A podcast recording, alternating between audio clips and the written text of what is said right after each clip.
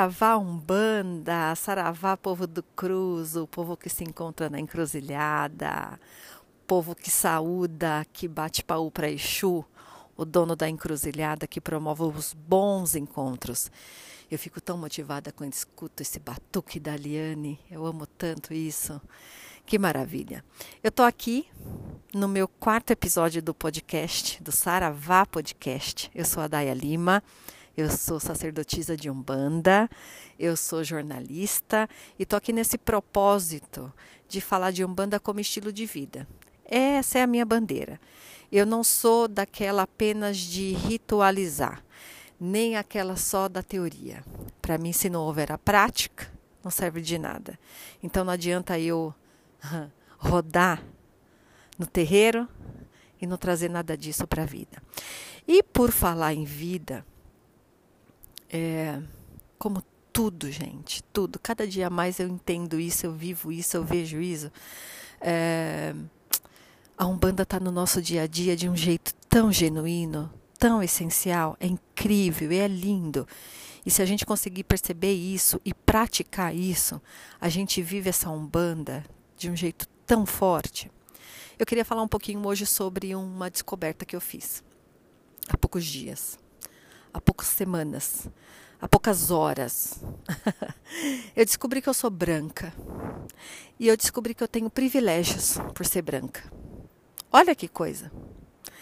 É, eu descobri que eu faço parte de um grupo da sociedade que vive o privilégio branco. Pois é. Ao descobrir isso, eu também descobri que existe um racismo estrutural que move este país, o chamado é, não racista Brasil, e também move o mundo. Ora, ora, ora. É, você é um bandista branco. Vamos começar num papo reto aqui. Não dá para dizer que é um bandista se você ainda apoia e acha que é frescura falar sobre racismo. Se você ainda é aquele, um bandista branco que diz que não existe racismo no Brasil, por favor, não se intitule um bandista. Se você é um bandista branco e apoia, apoia claramente as políticas governamentais para a Amazônia, as políticas governamentais para o povo indígena, por favor, saia do número do IBGE. A gente hoje é muito pouquinho. Quem se diz um bandista hoje, é, se declara um bandista hoje no IBGE, é 0,03%. Se você faz parte disso, se você se declarou um bandista, mas apoia esse projeto esse não projeto de governo que está hoje no país, por favor, sai desse número. A gente não quer quantidade, a gente quer qualidade. Você não pode incorporar um preto velho e achar que está incorporando uma energia. Você está incorporando, camarada, um ancestral, um preto guerreiro velho, hoje para você, nesse arquétipo, que é lutador, que é guerreiro que te fez estar aqui hoje. Pô,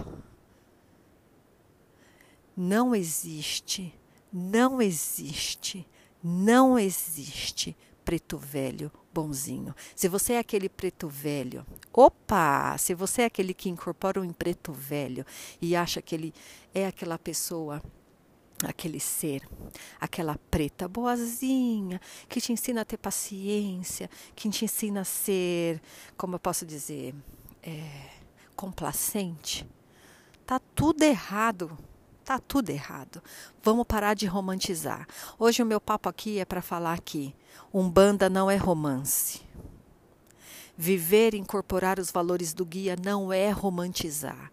Preto velho não é apenas aquele senhor e aquela senhora mansa que viveu o amargor da vida e sabe te trazer bons conselhos. Preto velho é luta.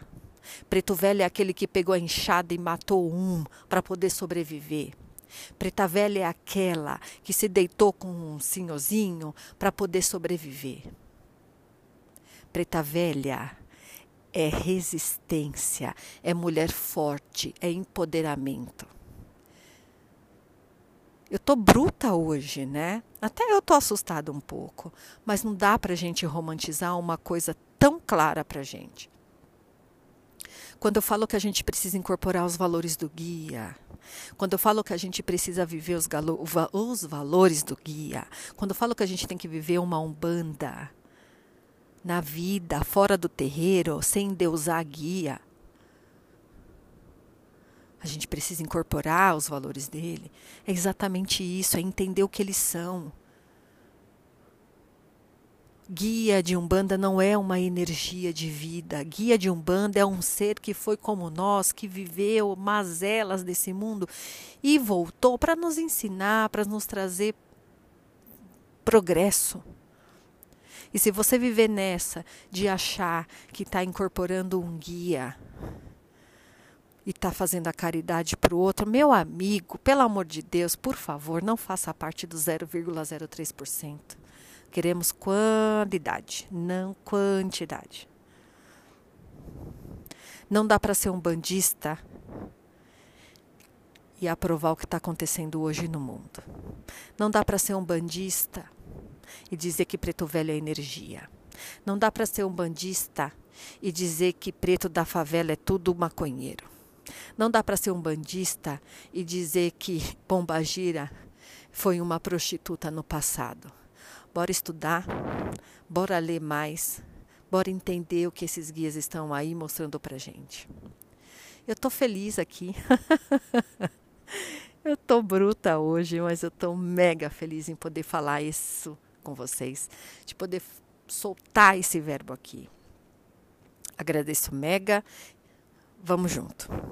Saravá Umbanda, até a próxima. Vocês me encontram no Instagram, arroba. Beijão, axé.